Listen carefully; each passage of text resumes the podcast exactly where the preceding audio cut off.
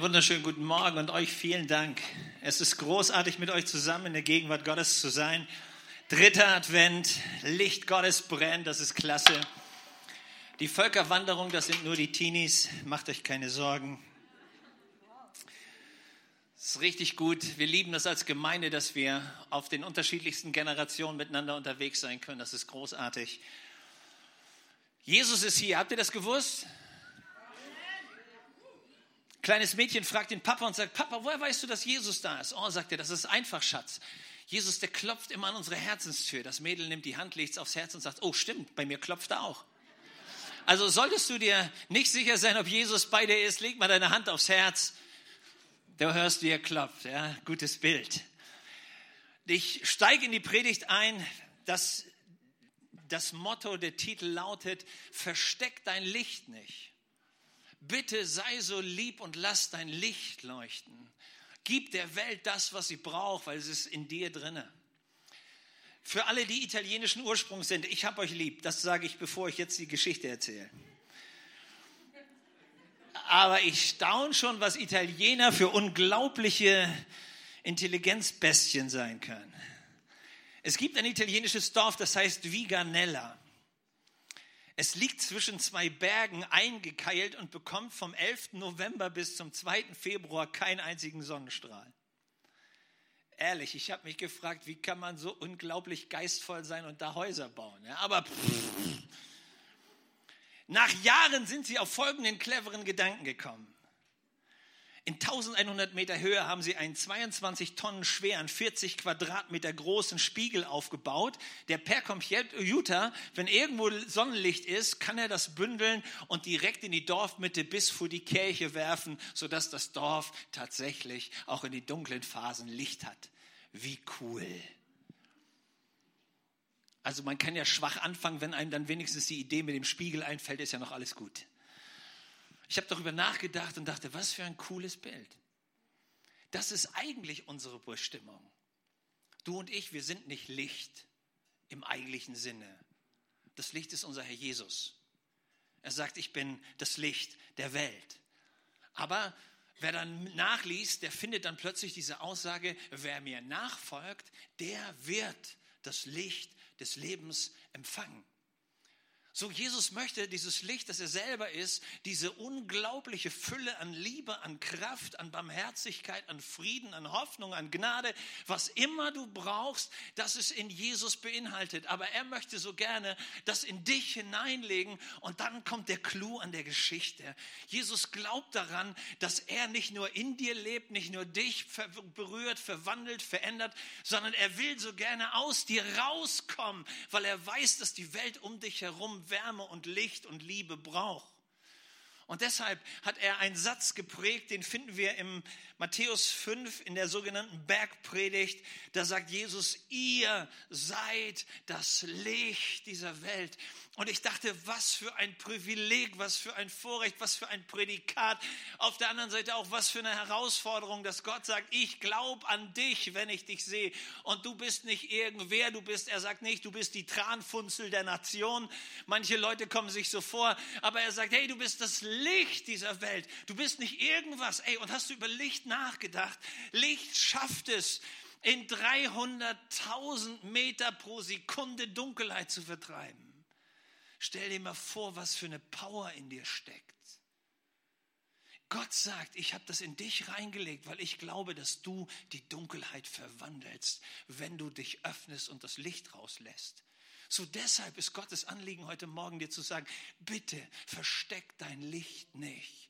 Schäm dich nicht für dein Licht. Schäm dich nicht für Jesus in dir. Schäm dich nicht für die Hoffnung des Glaubens, die du hast. Schäm dich nicht für die Leidenschaft und die Begeisterung, die du für Jesus hast. Schäm dich nicht dafür, dass du mit Begeisterung Kind Gottes bist. Und schäm dich nicht dafür, dass du im Gospelhaus sitzt. Sagt mal einer Amen. Hey, wir schämen uns nicht für das Evangelium, für diese Botschaft der Kraft und der Liebe Gottes, die uns verändert. Und wir sind begeistert darüber und wir stecken, wenn wir können, auch den Nachbarn damit an. Halleluja. So heute Morgen ist es Gottes Herz, dir das klar zu machen. Ich liebe Advent und wir lieben Kerzen anzünden. Aber Leute, lass es nicht einfach bei einer sentimentalen Ritualisierung unseres Glaubens bleiben, sondern mach es lebendig, werde Licht, lass das Licht leuchten.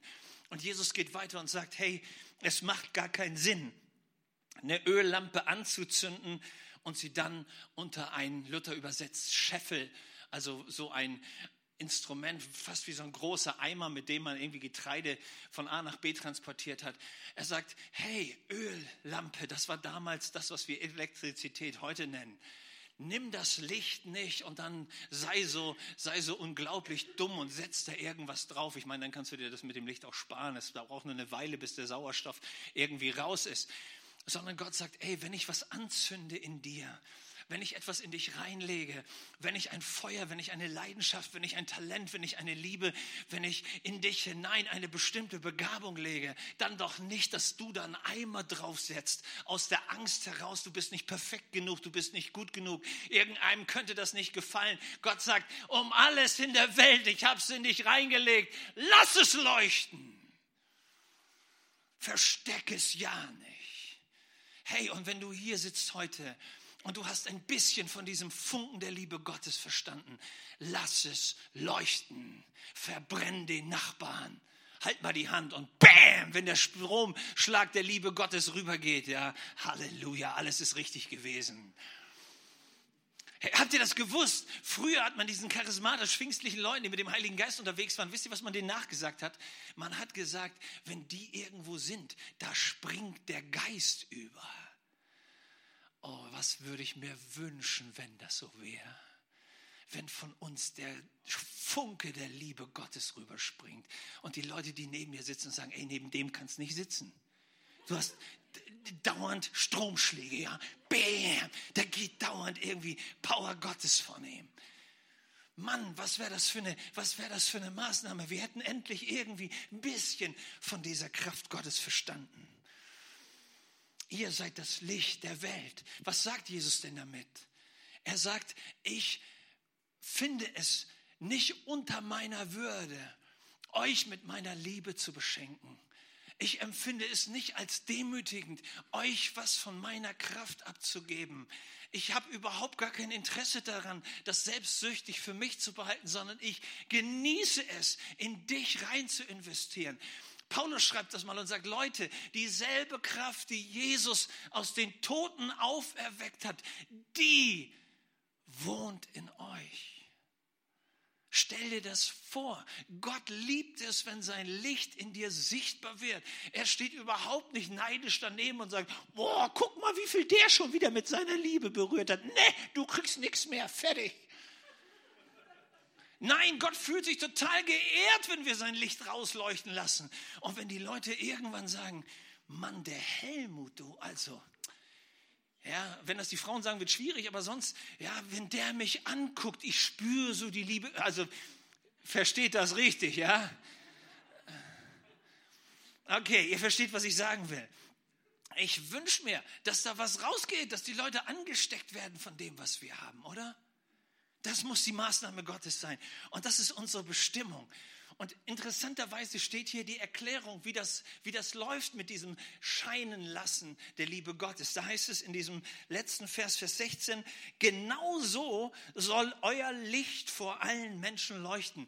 Und weil das so ein bisschen bildhafte Sprache ist, kommt Jesus dazu und übersetzt das gleich für die Pragmatiker unter uns und sagt, das bedeutet, lasst ihr eure guten Werke an die Menschen verschenkt, damit sie dadurch den Vater im Himmel entdecken und kennenlernen können. Du und ich, wir haben was zu geben. Dein Licht sind Worte der Liebe, dein Licht sind Blicke der Liebe, dein Licht sind Taten der Liebe, dein Licht ist Investition in deine Nachbarn, dein Licht ist das, was du herausschenkst aus dir, wo du dich nicht versteckst, wo du dich nicht klein machst, sondern wo du der Welt präsentierst, was aus Menschen werden kann, die von diesem Licht Gottes berührt sind. Alles in unserer Welt wird dunkel. Hast du das gewusst? Ohne Licht wie sagt man, alle Katzen sind grau im Dunkeln, stimmt's? Aber im selben Augenblick, wenn Licht drauf fällt, bekommen Dinge Farbe. Und du und ich, wir sind hier in dieser Welt, um auf Menschen dieses Licht der Liebe Gottes scheinen zu lassen. Und mit Mal bekommen die Farbe. Kennt ihr das mit euren Kindern? Ey, du kannst Kinder total grau und stumpf und dumm machen. Aber du kannst sie auch zum Licht entwickeln, indem du die Liebe Gottes drauf fallen lässt und ihnen sagst, hey, wenn ich dich anschaue, dann sehe ich in dir was von dieser Kraft, von dieser Kraft des Glaubens. Wenn ich dich anschaue, dann sehe ich was von dieser Begeisterung der Liebe Gottes. Wenn ich dich sehe, dann sehe ich schon einen zukünftigen, keine Ahnung, Apostel, was auch immer. Hey, was sprichst du rein? Und du lässt dieses Licht leuchten und mit Mal staunst du, wie Kinder sich entwickeln können. Am Freitag hatten wir Ranger und einer meiner Special-Jungs in meinem Team. Ähm, die ersten paar Male, wir mussten lernen, uns aneinander zu gewöhnen. Bei diesem Mal sind wir unterwegs. Er hatte zwei Fackeln. Und mit Mal sehe ich, wie er hingeht. Und einem der Jungs, die nicht da waren, schenkt er eine Fackel. Nachher sitzt er an meinem Bein neben mir und sagt, weißt du, ich hatte so den Eindruck, der hat doch keine und ich gebe ihm einfach von meinen. Meinst du, dass das Gott war? Ey, ich war dankbar, dass das dunkel war, dass ich mein Taschentuch suchen konnte. Ich denke, ey, derselbe Vogel, ja. Meine Güte, er entwickelt sich zum Papagei, ja. Ey, so viel Farbe war gar nicht möglich. Hammer. Und ich denke, genau das ist der Punkt Gottes. Gott schickt dich in diese Welt und er sagt, sei ein Licht. Hilf anderen, ihre Farbe zu entdecken. Hilf anderen, ihre Großartigkeit zu entdecken. Mir war es ein echtes Bedürfnis, als ich gehört habe, dass Nelson Mandela damals nach 27 Jahren Gefängnis auf, auf Robben Island, als er Präsident werden sollte in Südafrika. Und ich habe gedacht, was wird dieser Mann sagen, der so viel Leid, so viel Erniedrigung, so viel Schmerz, so viel Beraubung erlebt hat. Was wird der seinen Landsleuten sagen, die von dieser weißen sogenannten Herrenrasse so viele Jahre geknechtet war? Wird er sie zum, zum Push bringen oder wird er sie zum Bürgerkrieg aufrufen? Und ich saß vorm Fernseher und hörte seine Rede an. Und dieser Mann nimmt ein Gedicht von einer Frau, Marianne Williamson heißt die Dame, und zitiert in seiner Rede dieses Gedicht. Und ich habe euch das Gedicht mitgebracht. Hört es mal an. Unsere tiefste Angst ist nicht, dass wir unzulänglich sind, Unsere tiefste Angst ist, dass wir unermesslich machtvoll sind. Es ist unser Licht, das wir fürchten, nicht unsere Dunkelheit. Wir fragen uns, wer bin ich eigentlich, dass ich leuchtend, hinreißend, talentiert und fantastisch sein darf? Wer bist du denn, es nicht zu sein? Du bist ein Kind Gottes. Dich selbst klein zu halten, dient der Welt nicht. Es hat nichts mit Erleuchtung zu tun, wenn du dich kleiner machst, damit andere um dich herum sich nicht verunsichert fühlen. Wir alle sollen strahlen wie Gottes Kinder. Wir wurden geboren, um die Herrlichkeit Gottes zu verwirklichen, die in uns ist. Sie ist nicht nur in wenigen von uns, sie ist in jedem Einzelnen. Und wenn wir dieses Licht strahlen lassen, geben wir unbewusst anderen Menschen die Erlaubnis, dasselbe zu tun. Lass dein Licht leuchten. Es hilft niemanden, wenn du dich klein machst. Es hilft niemanden, wenn du deinen Glauben versteckst. Es hilft niemanden, wenn du die Liebe Gottes irgendwie versuchst unter den Scheffel zu packen. Es hilft nicht in deiner Ehe. Es hilft nicht in deiner Familie. Leute, es hilft nicht in unserer Gesellschaft. Wenn wir unser Licht verstecken, dann nimmt die Dunkelheit zu. Lass doch dein Licht leuchten und veränder diese Gesellschaft. Das ist der Punkt Gottes. Und fang bei dir und deiner Truppe an damit. Leuchte durch deine guten Werke. Und du wirst sehen, wie es Heilung bewirkt. Licht hat einen heilenden Charakter, stimmt's? Gibt Lichttherapie, hast du das gewusst? Keine grüne Pflanze würde ohne Licht die Photosynthese hinkriegen und wir würden schlicht vor uns hinsterben. Wir brauchen das Licht. Ich kam auf eine auf einen ketzerischen Gedanken. Ich habe schon gesagt, wenn Pastoren Zeit haben, weißt du nicht, was rauskommt. Ich wurde an folgende Situation erinnert. Und wir kennen die alle. Es war die letzte Woche Jesu hier auf der Erde. Und er war am Anfang der Woche eingeladen bei seinen besten Freunden. Lazarus, Martha und Maria. Es war dieselbe Woche, wo die Römer ihn auspeitschen würden, bis kein gesunder Fleck mehr auf seinem Rücken ist. Es war die Woche, wo sie hingehen würden, um aus Dorn eine Krone zu flechten und sie ihm aufs Haupt zu schlagen. Es war die Woche, wo die Henkerknechte die Nägel nehmen würden, um sie durch seine Hände und seine Füße zu schlagen. Aber an diesem Abend saß er bei Freunden. An diesem Abend hatte Martha gekocht, wie immer, großartig. Und Jesus saß und genoss die Gemeinschaft, er genoss das gute Essen. Und als wenn das nicht genug wäre, hatte Maria plötzlich eine merkwürdige Eingebung. Das war völlig untypisch. Sie kam auf den Gedanken, ihre gesamten Ersparnisse, ihre gesamte Aussteuer, die eine Frau damals sparte, entweder in irgendwelchem Edelmetall oder man sparte sie in teurem Parfum. Und sie hatte in Parfum ihre Sachen angelegt. Und sie hatte eine, eine Flasche Alabaster, das ist so eine Art, so eine, so eine fast keramikartige, tonartige Flasche. Und in der war ein Pfund von dieser kostbaren Nade, Jahresgehalt. So viel Wert hatte dieses Parfum. Und sie dachte, hey, Jesus hat gut gegessen, aber ich würde ihm irgendwie klar machen wollen, dass er was Besonderes ist, dass ich ihn besonders liebe. Ich würde irgendwie versuchen, meine Liebe zum Ausdruck zu bringen. Und sie schleicht in ihr Zimmer, holt diese Alabasterflasche mit diesem kostbaren Parfum und wie man das im Orient gemacht hat, man hat normalerweise den Gästen immer die Füße mit Wasser gewaschen und sie geht hin, sie nimmt dieses Parfum und sie schüttet es über seine Füße. Und weil sie das aus ihrer Herzensspontanität heraus gemacht hat, hatte sie kein, kein Handtuch dabei. Und sie nimmt ihre Haare, sie trocknet die Füße. Dieser Raum von diesem teuren Parfum erfüllt den ganzen Raum. Der Finanzminister der Jünger Judas hieß der Mann ist, ist aufgebracht, ist wütend und beschwert sich über die Verschwendung. Und Jesus sagt, hey, lass sie. Das war ein Akt der Liebe. Da lässt jemand sein Herz leuchten. Und wisst ihr, welchen Gedanken ich hatte?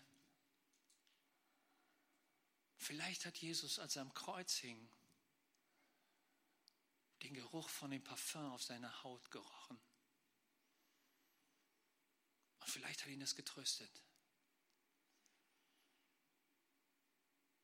Vielleicht ist das, was du jemandem getan hast in Liebe, das, woran er sich in der schlimmsten Phase seines Lebens erinnert. Weil er weiß, das war nicht normal. Das war Liebe. Da hat jemand sein Licht leuchten lassen und dieses Licht bricht durch jede Dunkelheit durch. Was wäre, wenn du dein Licht leuchten lassen würdest? Vielleicht könntest du eine Situation verändern. Vielleicht ein Leben. Vielleicht wohnt neben dir eine Frau, die in diesem Jahr ihren Mann verloren hat und die diesen Schmerz des Verlustes spürt und sich wünschen würde, irgendwer würde kommen, um einfach bei ihr zu sitzen, vielleicht noch einen Kaffee mitbringt. Vielleicht wirst du dieses Licht, das ihren Alltag plötzlich hell macht, sie aus der Depression rausreißt. Ich erinnere mich, wir waren in Weikersheim. Wir waren relativ frisch da. Und meine kleine Tochter hatte damals Geburtstag. Und wir hatten logischerweise keine Verwandten bei uns. Und sie war, sie hatte das mitgekriegt, alle waren irgendwie verwandt. Jeder hatte Opa, Oma, Onkel, Tante, alles Mögliche, nur wir nicht. Und wir saßen an diesem Nachmittag und während wir Kuchen aßen, sagte sie, hey, Papa, ich habe keine Oma. Ich habe niemanden, der kommt. Alle anderen haben das. Und mir wurde plötzlich schmerzlich bewusst, wie einsam sie sich fühlen muss. Aber ich konnte es ja auch nicht ändern. Und während wir da saßen und uns blieb so ein bisschen der Kuchen im Hals stecken, klingelt es plötzlich an der Tür. Und eine alte Dame aus der Kirche kam vorbei. Sie hatte sich gemerkt, dass Jasmin Geburtstag hatte. Und sie brachte einen Umschlag mit Geld und ein kleines Geschenk mit. Und für meine Tochter war plötzlich klar, ey, Gott hat eine Oma für mich. Diese Oma wusste wahrscheinlich gar nicht, was sie tut und was das für eine Wirkung haben würde. Aber in diesem Augenblick war sie das Licht Gottes, das in die Situation fällt. Was wäre, wenn du das Licht Gottes für jemanden sein könntest? Und mit einem Mal wird es hell. Lass mich den Gedanken ketzerisch weiterführen. Vielleicht liegt neben dir in deinem Schlafzimmer jemanden, der den gleichen Nachnamen hat wie du. Das kann passieren.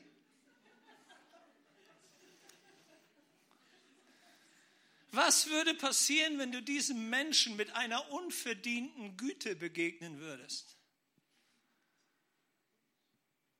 Wenn du ihm nicht gibst, was er verdient, sondern wenn du ihm schenkst, was nur Liebe schenken kann. Wenn du dir überlegst, was, was würde er sich wünschen, ganz tief, aber vielleicht gibt es schon nicht mehr diese Kommunikation, wo man das gegenseitig sagt. Und du schenkst es ihm trotzdem. Unverdient. Vielleicht schreibst du ihm einen Liebesbrief und du denkst dir, der hat ihn gar nicht verdient. Und du schreibst ihn trotzdem. Und plötzlich merkst du, wie dieses Parfum anfängt, eure Ehe und eure Familie zu erfüllen. Wie das Licht mit einem Mal reinbricht. Und ein Stück was vom Herzen der Liebe Gottes sichtbar wird. Weil du was verstanden hast. Lass dein Licht leuchten durch Taten, die dir niemand zurückzahlen kann. Das ist das Geheimnis von Licht.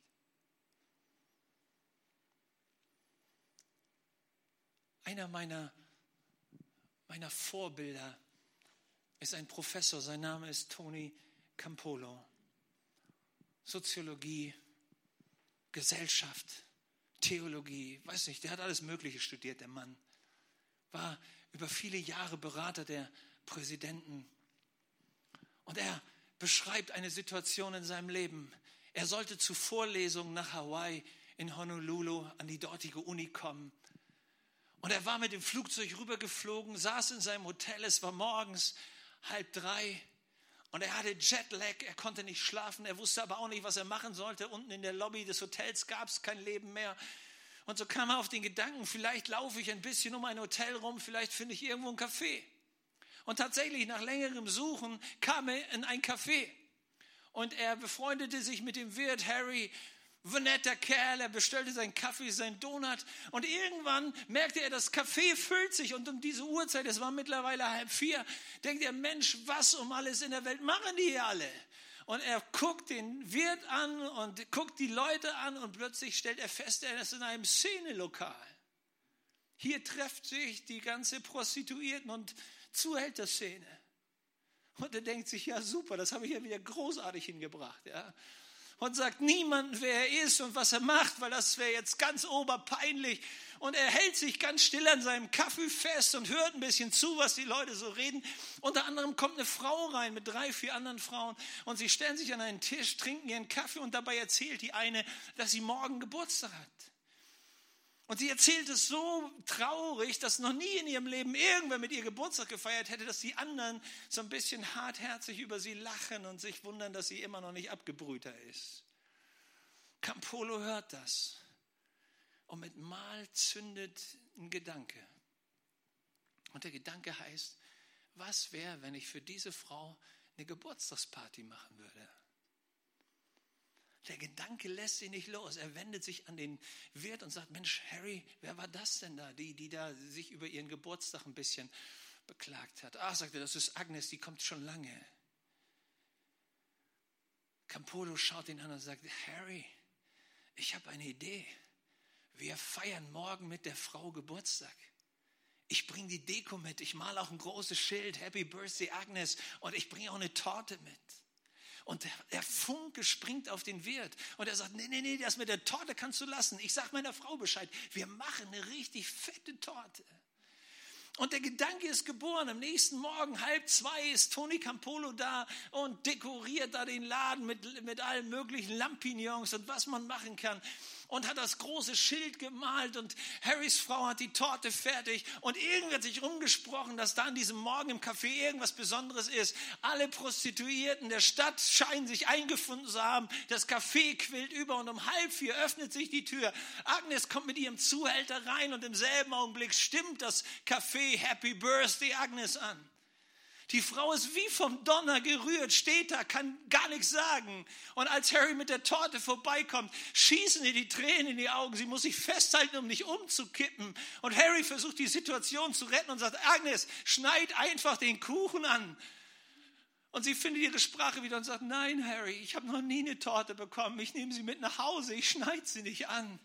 Und Agnes nimmt die Torte, geht raus. Der ganze Laden bleibt in dieser Schreckensstarre. Irgendwie weiß keiner, was er tun soll. Und mit Mal erinnert sich Campolo daran, dass er ja eigentlich Pastor ist. Und in diese Stille hinein sagt er, Mensch, jetzt wäre es doch ein guter Moment, wir beten für Agnes.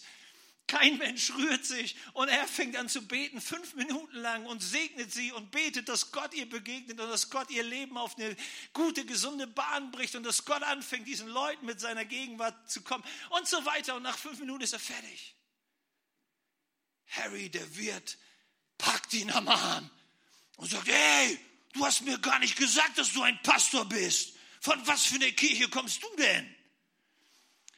Tony Campolo sagt im selben Augenblick, schießt es ihm durch den Kopf, wie vom Heiligen Geist gegeben. Und er schaut ihn und sagt, Harry, ich komme von einer Kirche, die morgens um halb vier Geburtstagspartys für Prostituierte schmeißt. Harry guckt ihn an und sagt, ey, niemals. So eine Kirche gibt es überhaupt nicht. Aber wenn es eine geben würde, da würde ich Mitglied werden. Das hat mich berührt.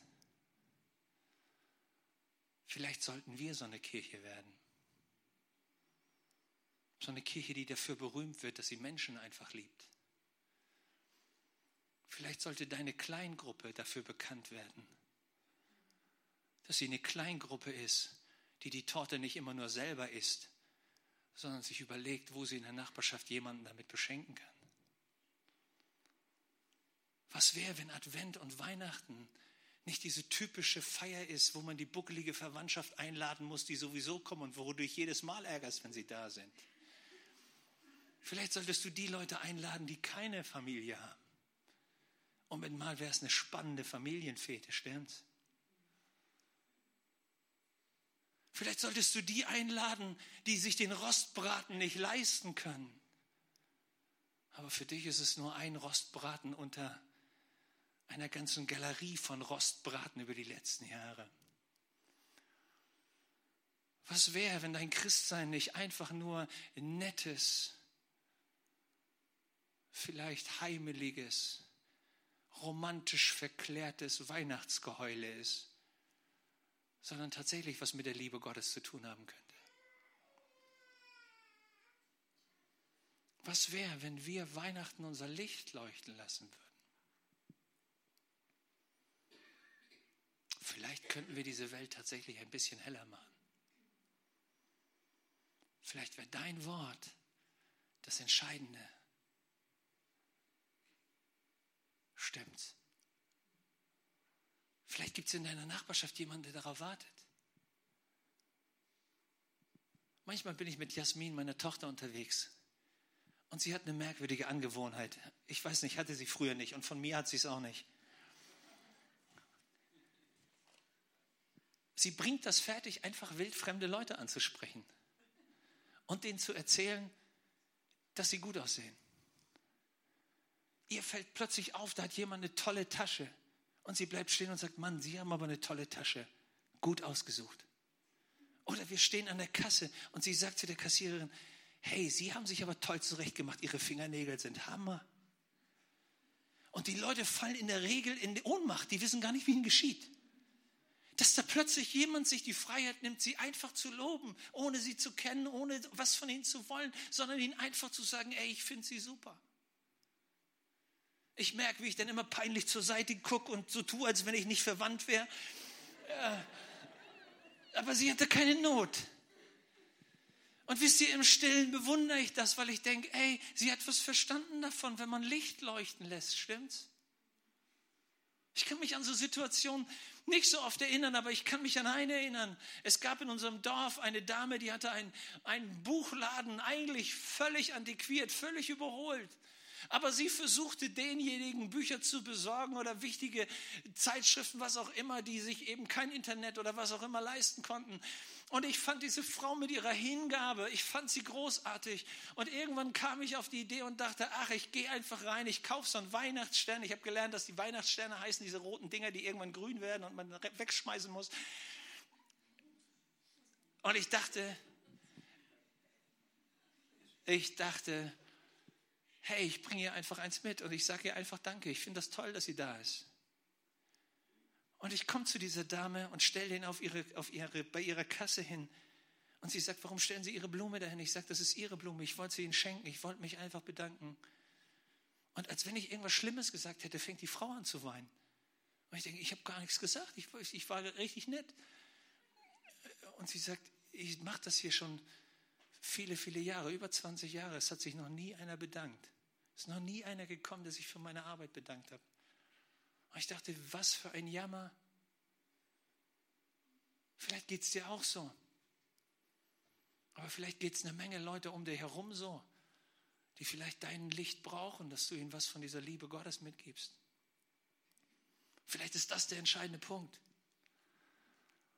Vor Jahren saß ich in, einer, in einem Meeting über soziale Arbeiten und über Jugendarbeit und wie kann man Städte erreichen. Und neben mir sitzt eine alte Oma. Ich stelle nachher fest, die Frau ist fast 80 Jahre. Das kriege ich durch den Interviewer mit. Und der Name dieser Frau war Sabine Ball. Ich hatte den Namen noch nie in meinem Leben gehört. Und es stellt sich raus, dass diese Frau mit 67 Jahren Sie kam eigentlich aus Dresden, war dann nach Amerika gegangen, hatte dann eine Menge Geld verdient, das genauso wieder verloren, weil sie als Multimillionärin sich hat scheiden lassen und dann irgendwie mit ihrem Geld lebt und am Ende arm in Dresden wieder gestanden ist. Und sie ist durch die Straßen ihrer Stadt gelaufen und hat sich ein Stadtviertel nach dem anderen angeschaut und eins war erbärmlicher als das andere. Und irgendwann war es ihr in ihrem Herzen, irgendeiner muss doch was für diese ganzen kaputten Kinder machen, für diese Kiddies, die unter Drogen sind, die aus kaputten Familien sind, in diesen Plattenbauten, wo es keine Liebe gibt. Irgendeiner muss was machen. Und sie kam auf die Idee, sie sollte was machen. Und so ist sie hingegangen und hat, hat Stoffwechsel, so heißt dieses Jugendzentrum, gegründet indem sie einfach ein Haus angemietet hat, die Leute in der Stadt platt geredet hat. Und dann fing sie an, Kinder aufzusammeln, Schulunterricht anzubieten, irgendwann eine Suppenküche, irgendwann Fördermöglichkeiten. Mittlerweile sind da über 100 vollangestellte Leute. Und sie erzählte, wie sie sich da investiert als alte Dame. Mittlerweile war sie an die 80 Jahre. Sie ist in der Arbeit mit 83 Jahren gestorben.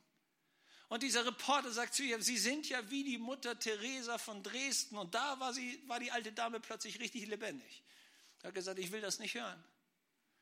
Und diesen Satz habe ich mir aufgeschrieben. Sie hat gesagt, mein Einsatz ist nichts anderes als die praktische Umsetzung meines Glaubens.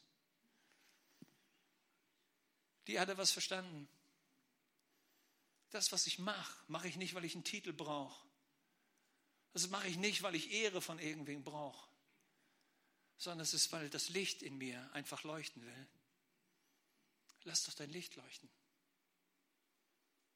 Lass doch dein Licht leuchten. Warum sollst du das verstecken? Warum solltest du dich dafür schämen? Gott hat es dir geschenkt, nicht als Selbstzweck, sondern um diese Welt mit seiner Liebe zu verändern. Ich war beim Friseur dann sagt die Frau zu mir, danke. Dann sagt die Frau zu mir, ich wünsche Ihnen schöne Weihnachten Und ich habe nicht nachgedacht und ich sage zu ihr, und ich wünsche Ihnen gesegnete Weihnachten. Sie guckt mich an und sagt, was wollen Sie damit denn sagen? Und dann schaue ich sie an und sage, ich wünsche Ihnen so, dass alles, was an Gottes Segen in ihr Leben hineingehört, auch in ihr Leben kommt. Weil Gott hat viel mehr, als sie sich vorstellen können. Die Frau steht da, du siehst richtig, wie es rattert im Kopf. Dann sagt sie, das hat noch nie jemand mir gewünscht. Gottes Segen. Und dann merkst du, wie sie darüber sinniert. Ich mich verabschiedet habe und habe gesagt, habe gedacht, so simpel. Wann hast du das letzte Mal jemandem Gottes Segen gewünscht? Eigentlich ein einfaches Wort, stimmt's? Aber man kann allen möglichen religiösen Quatsch reden. Trau dich doch wieder den Leuten Gottes Segen zu wünschen. Man traut sich ja sonst nichts. Stimmt. Advent wäre eine gute Phase, damit anzufangen.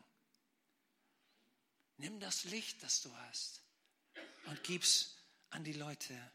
Ich schließe mit diesem Satz, den Paulus an die junge Kirche in Philippi schreibt. Er sagt, lebt als vorbildliche Kinder Gottes inmitten einer verkehrten Welt und leuchtet darin als Lichter in dieser Welt. Lass dein Licht leuchten. Schäm dich nicht. Stellst nicht unter den Scheffel. Leuchte so großartig du kannst.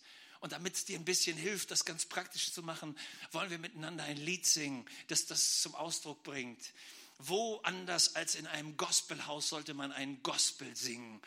Ja, dieses Lied heißt This Little Light of Mine. I'm gonna let it shine. Lass es scheinen. Ja, sag's deinem Nachbarn, hey, lass es mal wieder scheinen, lass es mal wieder strahlen. Als ich in Aalen war, habe ich gesagt, in Aalen kann man strahlen. Bei Nördlingen klappt das irgendwie nicht. Aber völlig egal. Lass uns aufstehen und Gott die Ehre geben.